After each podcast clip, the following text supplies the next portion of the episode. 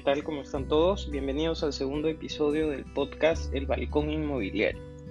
Y vamos a comenzar donde nos quedamos el episodio pasado, eh, que era el tema de la valorización comercial de lo que vendría a ser una propiedad para efectivamente poder realizar una venta, la venta de nuestra propiedad en este caso.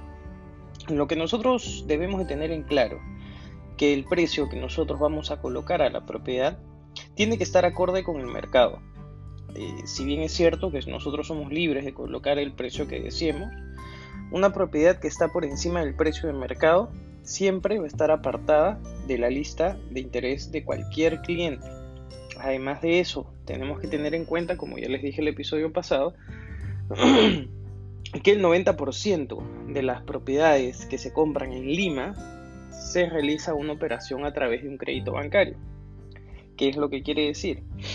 Que eh, vamos a tener que cumplir con las exigencias del banco en este caso para nosotros poder vender esa propiedad al cliente interesado. ¿Cuál va a ser nuestro mayor problema? La valorización del banco o la tasación del banco. Dentro de lo que es el checklist, que es la lista que te entrega el banco al momento de, tener la intención de, querer comprar la propiedad, hay una tasación que realiza eh, un estudio específico que trabaja para el banco. Si es que esta tasación no está acorde con el precio que nosotros estamos ofreciendo la propiedad, no se va a realizar la compra. ¿Qué es lo que quiere decir? Que si nosotros tenemos un precio superior al de la valorización de la tasación que se vaya a hacer la del banco, el cliente interesado no va a poder comprar nuestra propiedad, por más que le guste, por más que le encante, por más que nos haya caído muy bien, eh, la propiedad no podrá ser comprada por este cliente porque simplemente el banco no le va a dar la, aprobación del crédito hipotecario. Y bueno, y por consecuencia, como yo se los estaba mencionando, eh, esto va a dar pues este un, mal rebote en el mercado de nuestra propiedad, haciendo que nosotros quememos la propiedad, que es un término que utilizamos mucho los, los, este, los agentes inmobiliarios, ¿no? Eh, eso significa quemar una propiedad, que la propiedad va a estar tanto tiempo en el mercado que eh, va a dar a entender a los interesados eh, que de alguna u otra forma esa propiedad tiene alguna carga, algún gravamen o simplemente tiene algo que no permite o hace que digamos se pierda el interés de la mayoría de clientes que, han visto esta misma propiedad. Entonces hay que tener en claro que muchas personas se pasan buscando departamentos, casas o terrenos ah, por meses. Entonces, eh, siendo este el caso, eh, nosotros vamos a hacer que estos clientes, pues que están constantemente viendo nuestra publicidad, eh, pues piensen que nuestra propiedad no está apta realmente para la venta, cosa que nosotros no deseamos. Otra cosa que nosotros este, tenemos que tener en claro es que nosotros lo que queremos con este podcast es hacer que usted pueda vender efectivamente su propiedad, ¿no? Usted puede decirme, Leandro, eh, ¿sabes qué? Yo quiero vender mi propiedad al precio que a mí se me antoje, su propiedad, no hay ningún problema. Lo que yo les estoy dando son algunas herramientas y algunos tips para que usted pueda tener, en este caso, lo que es el éxito en la venta de su propiedad. ¿Sí?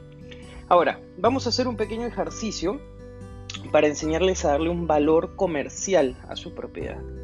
Ojo, y esto también eh, lo dije en el anterior podcast, eh, esta valorización no tiene un valor eh, se podría decir, este, eh, legal, ¿no? O un valor en el caso te pidan una evaluación de tu propiedad y tú entregues este documento.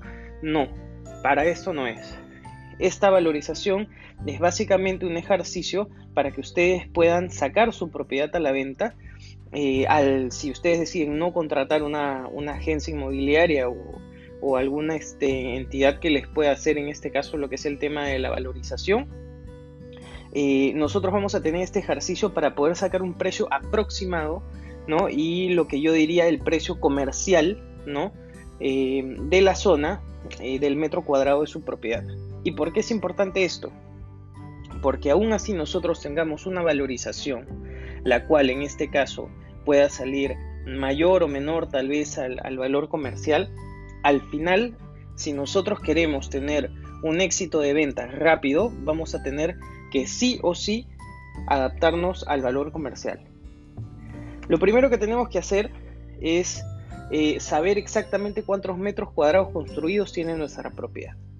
O de lo contrario, si estamos hablando de lo que vendría a ser un terreno, tendríamos que saber qué metraje exacto tiene ese terreno y la cantidad de parámetros en este caso de qué es lo que se puede hacer. Eso quiere decir, en los parámetros es una documentación que se les mencioné en el podcast anterior, ¿no? Eh, que lo entregan en la municipalidad correspondiente de cada propiedad y la tiene que solicitar el propietario. Eso nos va a permitir saber cuántos niveles se pueden edificar y cuáles son las restricciones para poder edificar en ese terreno. Ahora, hagamos el ejercicio, por ejemplo, con, con una casa, ¿no? Supongamos que nosotros tenemos una casa de 100 metros cuadrados construidos y no sabemos cuánto vendría a ser el valor que, está costando el metro cuadrado de la zona. Vamos a buscar eh, de inmediato en las páginas eh, más conocidas, en las páginas más concurridas que nosotros tengamos en nuestra comunidad o, ciudad. Vamos a entrar a estas páginas y lo que vamos a hacer es tratar de buscar propiedades que estén muy cerca a la nuestra si están en la misma cuadra, si están en la misma manzana, vendría a ser lo ideal. Ahora, ¿qué es lo que vamos a hacer con estas propiedades? Vamos a dividir el valor total que tienen ellos de venta por la cantidad de metros cuadrados construidos que tengan. ¿No? Es importante que tratemos de ubicar propiedades que sean mucho más fáciles para esta operación. Eso quiere decir que si tiene 100 metros cuadrados construidos y la propiedad tiene 100 metros de área total, ¿no? Y está costando X, supongamos 300 mil dólares, simplemente lo que vamos a hacer es dividir, ¿no? 300 mil dólares entre los 100 para poder sacar una media del valor de metro cuadrado. Ahora, este ejercicio lo vamos a hacer con un promedio de 6 a 10 propiedades que vayamos a encontrar. Mientras más es mejor. Entonces yo les recomiendo que traten de llegar a las 10 propiedades. Les digo desde 6 porque muchas veces eh, no encontramos propiedades cerca. Entonces lo que tenemos que hacer es tratar de ubicar las más cercanas y con las características más parecidas a las nuestras. Una vez tengamos lo que vendría a ser este, eh, digamos, este, este valor eh, que obtenemos al dividir de cada uno, lo que hacemos es sacar una media.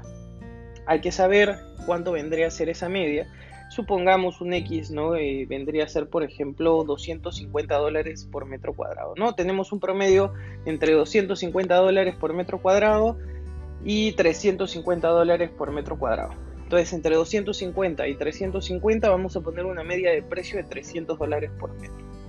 Lo que vamos a hacer es multiplicar esos 300 dólares por la cantidad de metros cuadrados que tiene nuestra propiedad.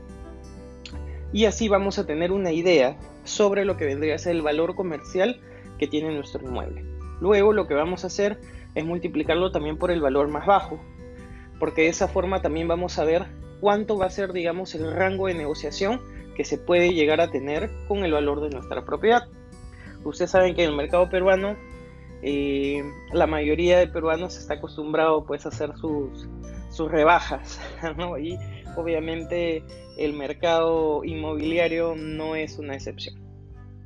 Ahora, una vez tengamos nosotros esto, simplemente como les vuelvo a repetir, se multiplica por la cantidad de metros cuadrados construidos que tengamos y vamos a tener por fin nuestra media. Ahora que tenemos el tema de la valorización de nuestra propiedad y ya vamos a poder colgarla, digamos, en las redes sociales o algunos medios, vamos a iniciar con lo que son las estrategias de venta para vender mi propiedad. Entonces, eh, bueno, nada, espero que les haya quedado claro, no hay ningún problema, pueden repetir esto cuando quieran para poder hacer un ejercicio, eh, me pueden dejar sus consultas de igual manera. Recuerden también que estoy pidiendo sugerencias para ver qué otros temas podemos hablar. Un tema que está muy de moda es el tema de la domótica, ¿no? De la domótica en este caso, que es un tema, eh, bueno, que algunos lo llaman smart home, ¿no? O este, la casa inteligente. ¿no? Eh, que ahorita se está poniendo muy de moda y eh, yo la verdad lo veo como un futuro inmediato, se podría decir.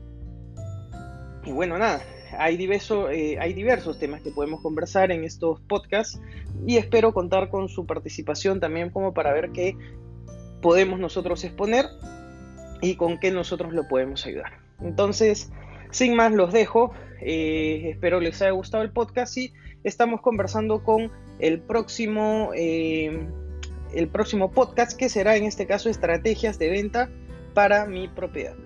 Sin más, los dejo, les habló Leandro Patroni y estamos conversando nuevamente en unos días. Hasta luego.